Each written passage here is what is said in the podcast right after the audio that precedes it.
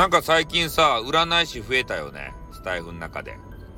ね、一時期さ、ね、とあるね、方が、えー、占い師さんに向かってね、占いなんて嘘だと。あんなもんはねえんだと。ね。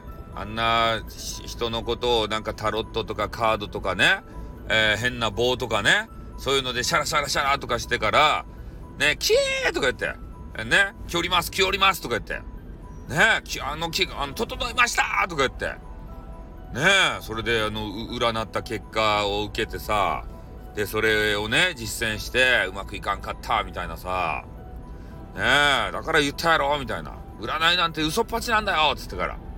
声が大きい人がね、占いバッシングしたために、占い師さんたちが、あの、なりを潜めてしまったんですよ。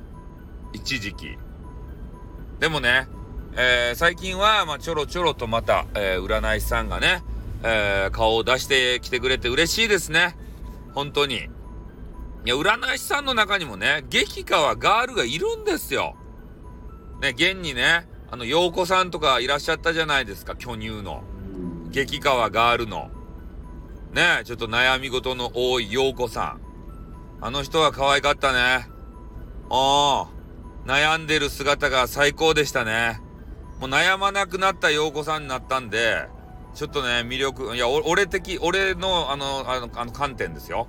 俺、俺、か、俺、俺調べの魅力がちょっと半減しちゃったね。残念ながら。でも巨乳があるけんね、まだ。陽子さんにはね。おう。ね。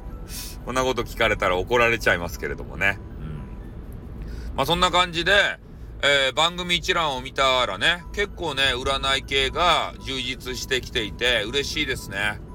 あ、これこそスタイフやないですか、やっぱり。ね、ビジネス関係と占い関係がね、もう拮抗するように、えー、いっぱい番組を占拠すると。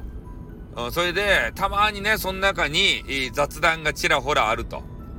いうことでね、その、占い関係、ビジネス関係はもうお腹いっぱいだよってなった時に、我々雑談系がね、聞かれるわけですよ。で、雑談系ばっかりやったらさ、どれ聞いていいかわからんやん。ね。だけん、いるんすよ、そうやって。ビジネス系とか、占い系っていうのは。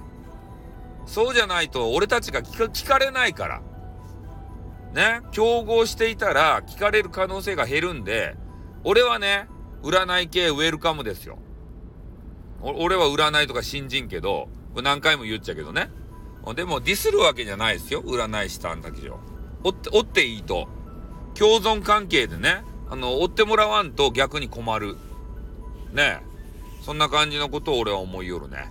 うんまあ、えー、ね、占い師さんたちが復活してきてくれて、俺は本当に心の底から嬉しいよということを、えー、お伝えしたくて、番組させていただきました。じゃあこの辺で終わります。あっとまたな